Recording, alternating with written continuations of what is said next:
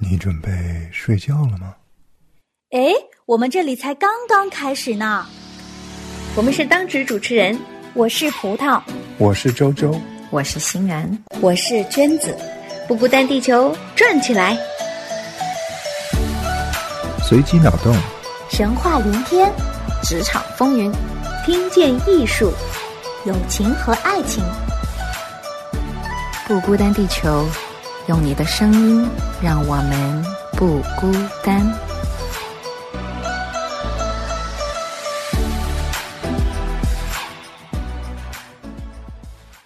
Hello，大家周五好，欢迎来到不孤单地球，我是葡萄。今天呢，又到了葡萄一个人说电影的时间。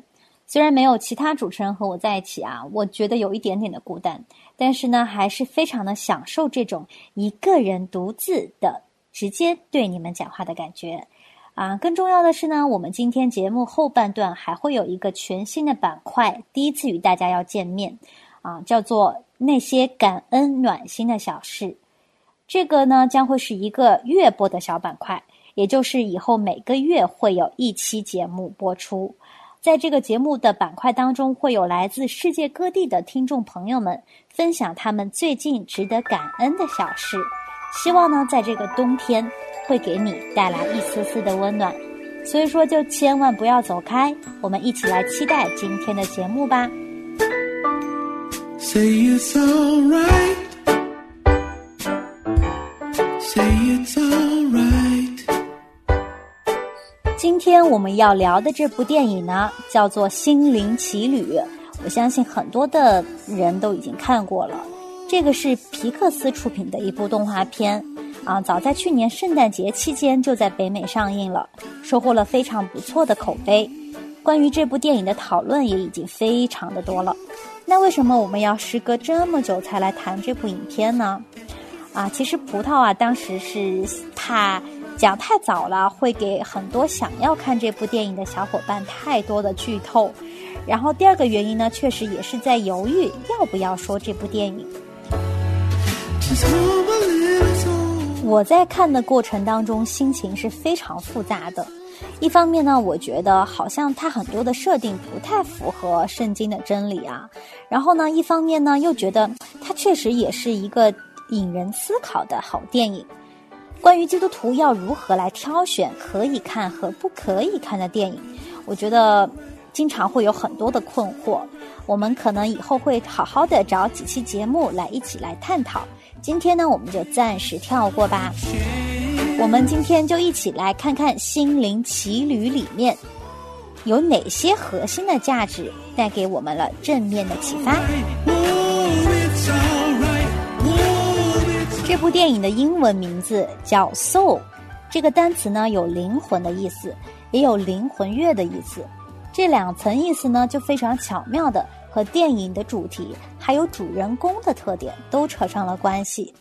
这个电影主人公叫做乔伊·高纳，他是在一个中学当兼职的音乐老师。其实他自己的梦想呢，却是在更大的一个爵士的舞台上，当一个真正的灵魂钢琴演奏家。乔伊他在很小的时候就疯狂的迷上了这个灵魂爵士乐，可以说他一辈子都在追逐自己这样一个音乐的梦想。当他有一天终于得到一次他梦寐以求的演出的邀约的时候。命运呢，却和他开了一个天大的玩笑，他意外坠入了大街上一口正在施工的井，就此他的灵魂就来到了通往身后世界的一个混沌的黑暗当中。啊，当时乔伊就立马有一种我是谁，我在哪儿这样的即视感。这个时候他已经反应过来自己已经死了。刚刚看见梦想曙光的乔伊，当然不能接受自己死亡的现实啊！他所以说就拼命的往回跑，想要重新回到自己的身体里复活过来。可是呢，他却又误打误撞来到了一个叫做生前世界的地方。生前世界顾名思义，就是出生前灵魂所在的地方，相当于乔伊从身后的世界直接又跳到了生前。在这个生前世界呢，灵魂们都会得到很多的培训，去到地球之前将获得自己的个性、自己的特点，并且找到自己人生的火花。乔伊呢，知道他可以从这里再次回到地球的时候，他就将计就计，在这里扮演起了灵魂的导师。这个所谓的导师呢，就是已经死后的人，他们用自己毕生的一些经验来教教导给这些即将要呃投胎的这些灵魂啊。所以说，分配给乔伊的这个学生呢，名字叫做二十二。其实这是一个根据灵魂被创造的先后来编排的代号，啊，现在这些新的灵魂已经是到了十位数以上的编号了。由此可见，这个二十二在这个生前世界已经培训了非常长的时间，但是还是没有资格去到地球，啊，他可以算是一个名副其实的问题学生啊。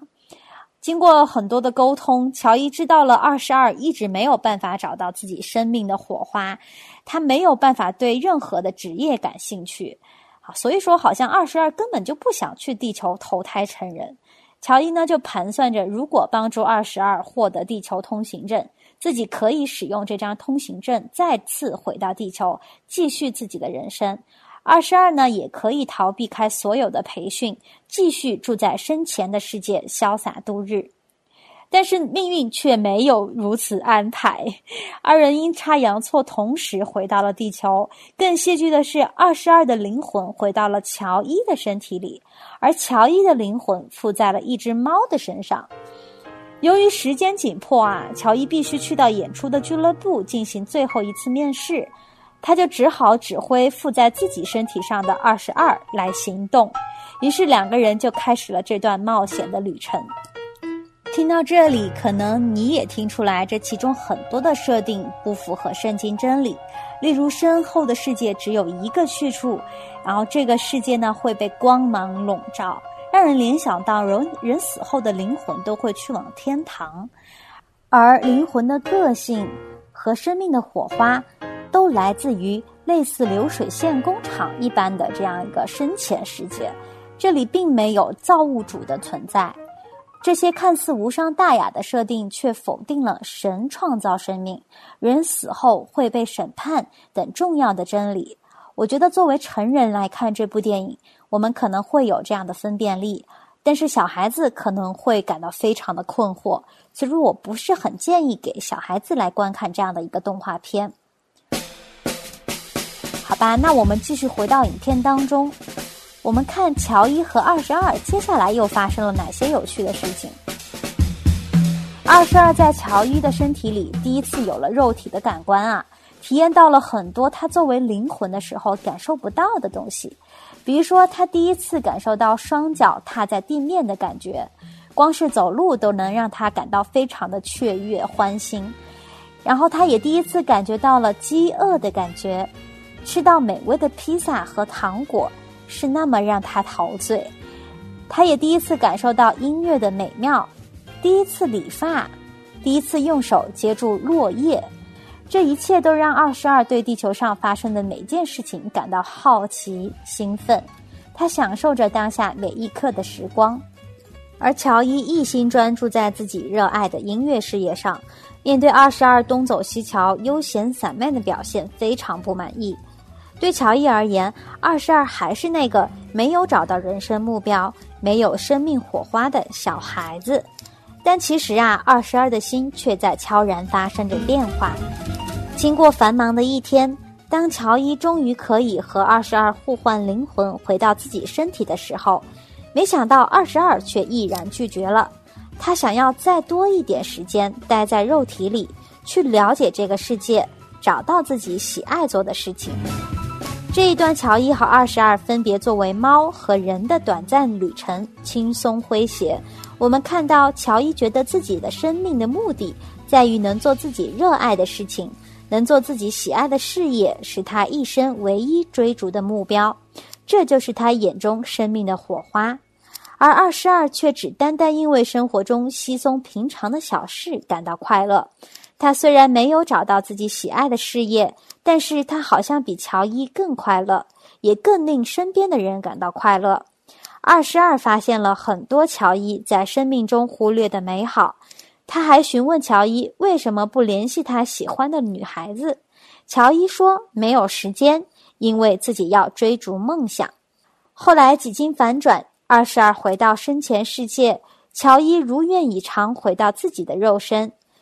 当乔伊在梦寐以求的爵士俱乐部进行了大获成功的演出之后，他却迷茫了。他问曾经自己非常崇拜的这位萨克斯演奏家说：“我一辈子都在等待这一刻，本来会以为有不同的感觉，但是我不知道我接下来该做什么。”萨克斯演奏家意味深长地告诉他一个关于鱼的故事：一条小鱼游向一条年长的鱼。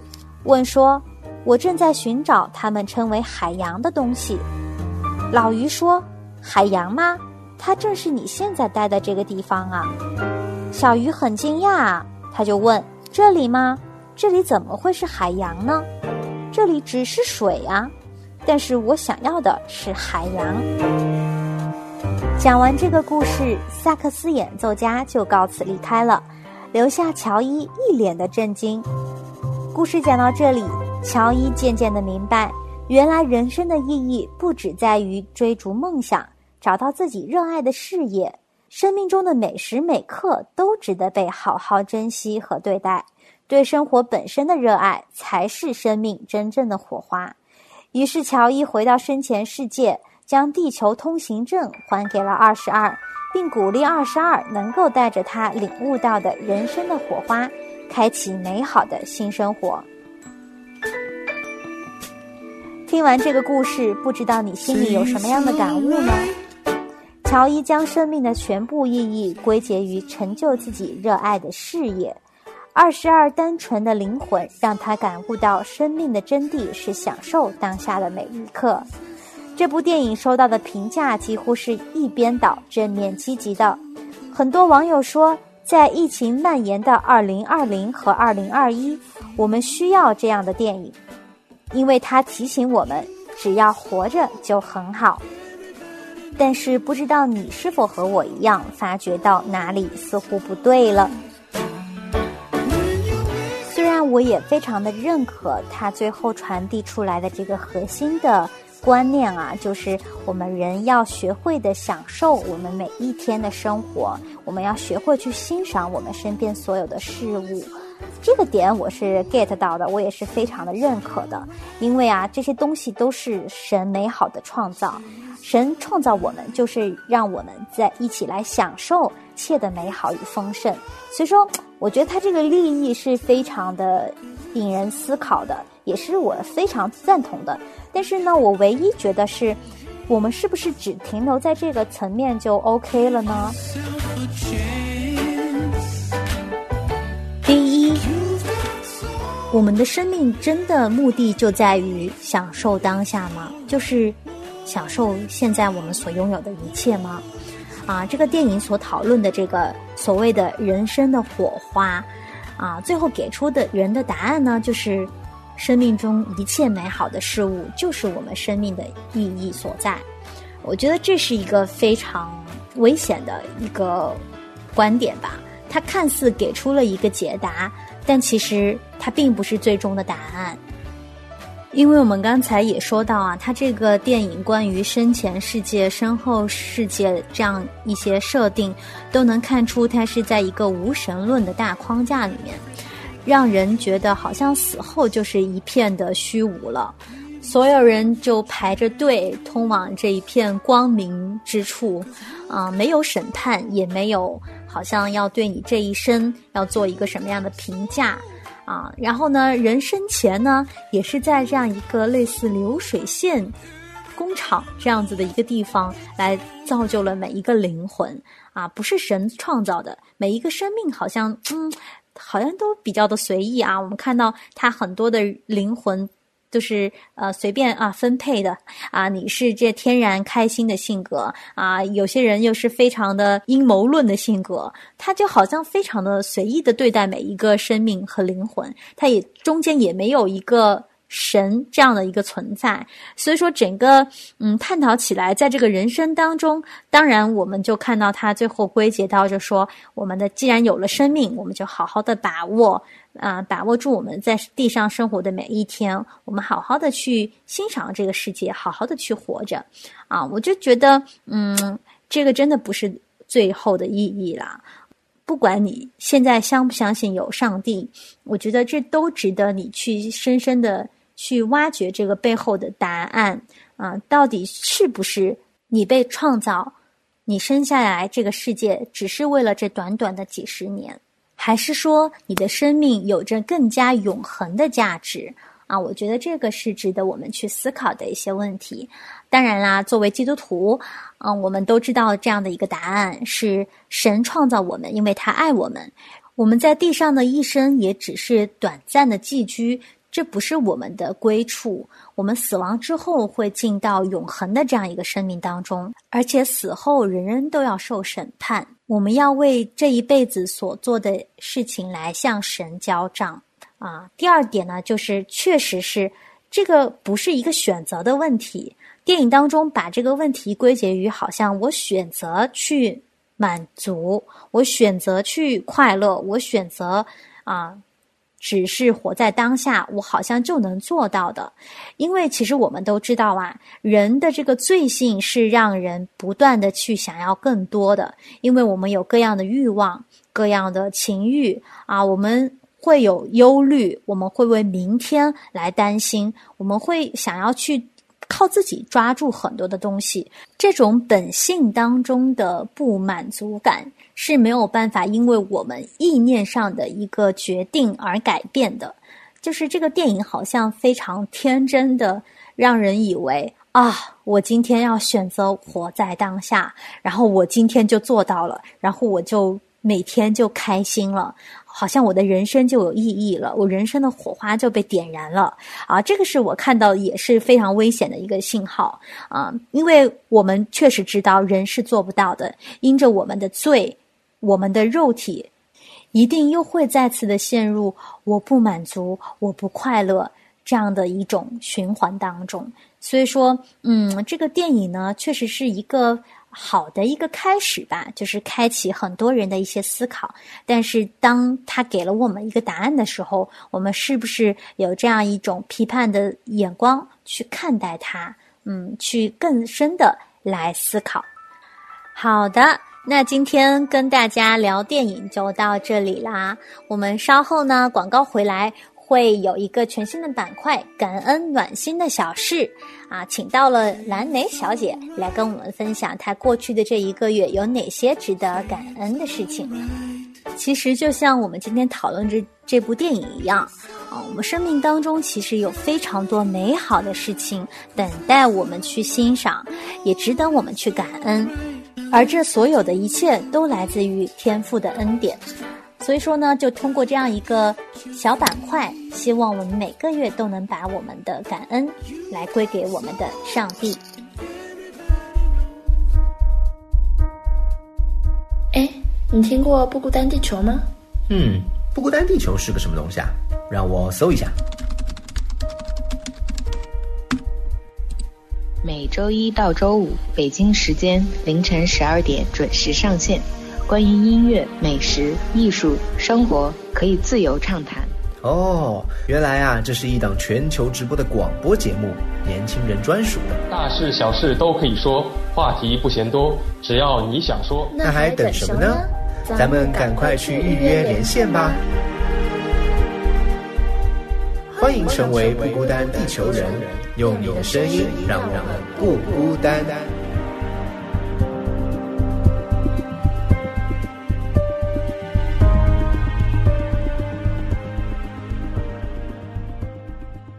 嗯，我这个月感觉有很多很多感恩的事情，太多了。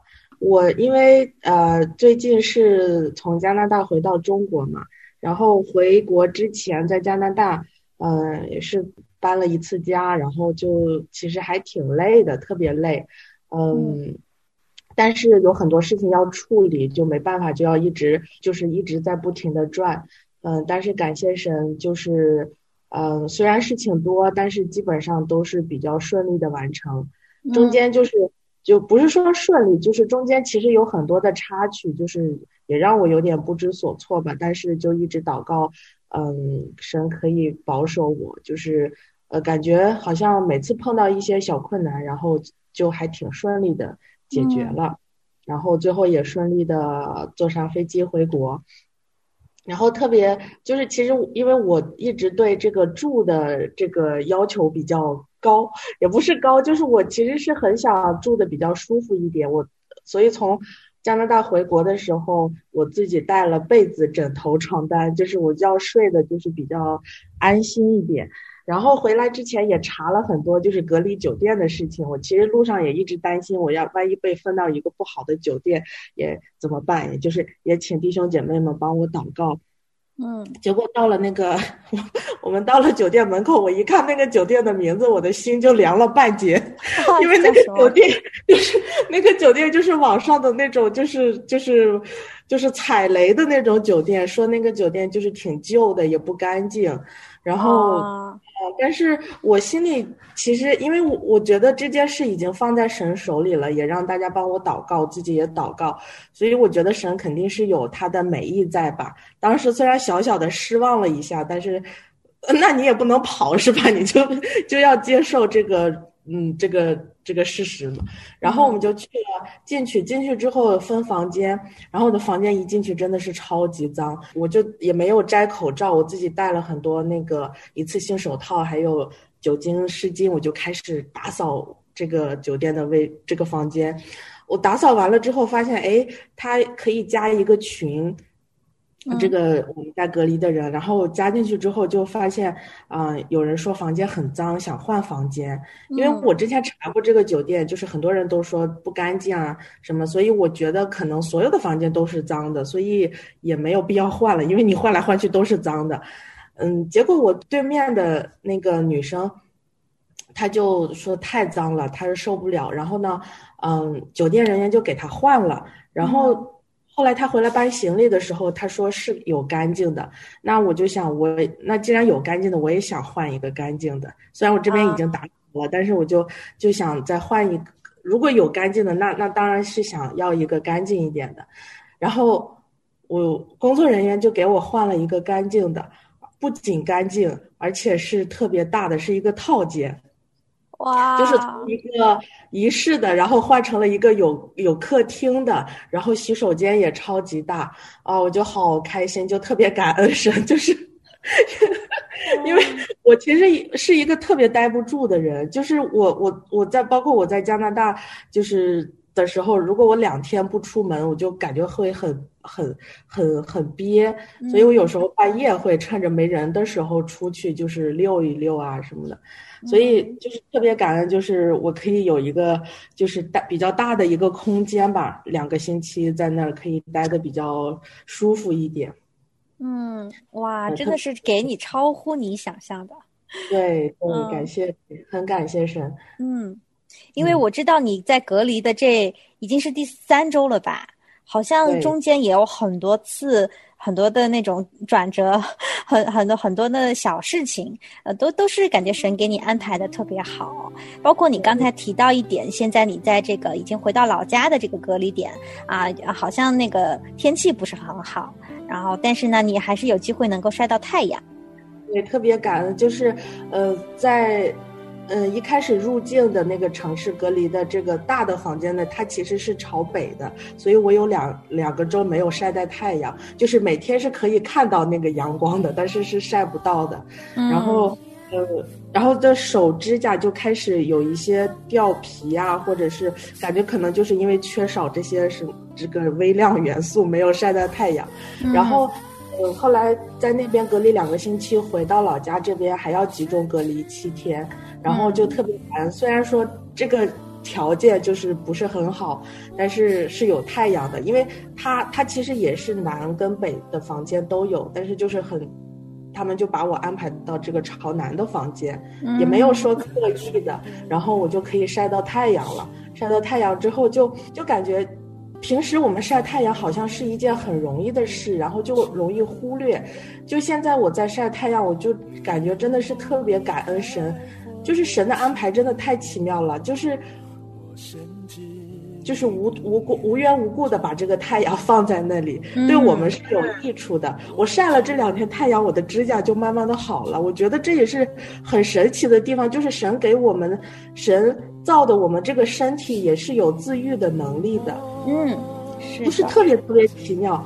我就想，如果是真的，我们就像一些所谓的科学家说的这个。我们是宇宙大爆炸爆炸出来的，嗯，我觉得你相信一个宇宙大爆炸爆炸出，就是我我们这么可以自愈的这个身体，然后这个太阳又能这样照到我们，让我们啊有健康的身体，我觉得哇，简直就这个这个小小的经历吧，就让我 diss diss 一下进化论。对，真的是我的亲身的经历，就感觉真的是阳光雨露，神给我们的这个我们的身体的这些，嗯，各种各样的器官，然后它这个运作真的是，哇！你难道相信这是一个大爆炸就能爆炸出来的吗？你不相信这是一个精密的设计者设计创造出来的吗？对，绝对的。哦，刚才你提到，呃，神为我们这么爱我们，然后提前为我们预备了我们所需要的一切，然后我又想到，就是因为我下个周就要回自己家，还要居家隔离七天，农村老家那边去隔离，但是那个地方因为没有人住，然后，嗯，但是我不确定要回那边还是要回自己父母住的家，然后我我的父母就提前。先去那个农村的房子，就，嗯，全部帮我收拾好了，然后现打了一个，我们那儿是叫炕土炕，一个榻榻米，对，就是现现打了一个榻榻米，然后现安的空调，然后今天就，嗯，我我告诉我爸爸，我可能是要回，可以回农村老家那边去隔离，因为户籍地也不在那儿，所以就比较麻烦。但是我今天，嗯。比较确定我可以回去，我就在微信里告诉我爸妈，然后我爸爸就给我回说，呃，两个地方都已经为你准备好了，去哪一个都可以。哇，我就觉得，哇，就是父母真的是就特别感恩，父母可以，嗯，这样就是很很很万全的预备吧，就是去哪儿都他们都准备好了。就是刚才嗯，葡萄说到就是。神在造我们出来之前，就为我们预备了这一些东西。就是我想到我的父母，其实圣经上就说，嗯，你们不好尚且拿最好的给你们的儿女，何况我们在天上的父呢？就有的时候可能我们说我们看不见摸不着我们天上的父，但是，呃，因为圣经的上的话告诉我们，天上的父比我们的父母更爱我们，所以当我想到我父母这样爱我。我就无法想象，真的是天赋是有多爱我们。这个就是不是说十倍、二十倍的，是无限倍的这样的爱。嗯，心里就感觉很安心，很有安全感。嗯。啊，我相信有很多的呃弟兄姐妹听到你你的分享，一定会有感同身受，因为我们真的是在真实的每天的生活当中，在经历天赋的这这份爱啊，有些时候真的是超乎我们所想的。就像你今天分享的这个很多的事情啊啊，就我们的父母都已经这么好了，那天赋可想而知，他对我们的爱是多么的无条件，多么的长阔高深。好的，好的，我们就很期待你下次再在我们节目当中来跟我们分享，好吧？好，嗯，谢谢蓝莓，嗯，好，拜拜。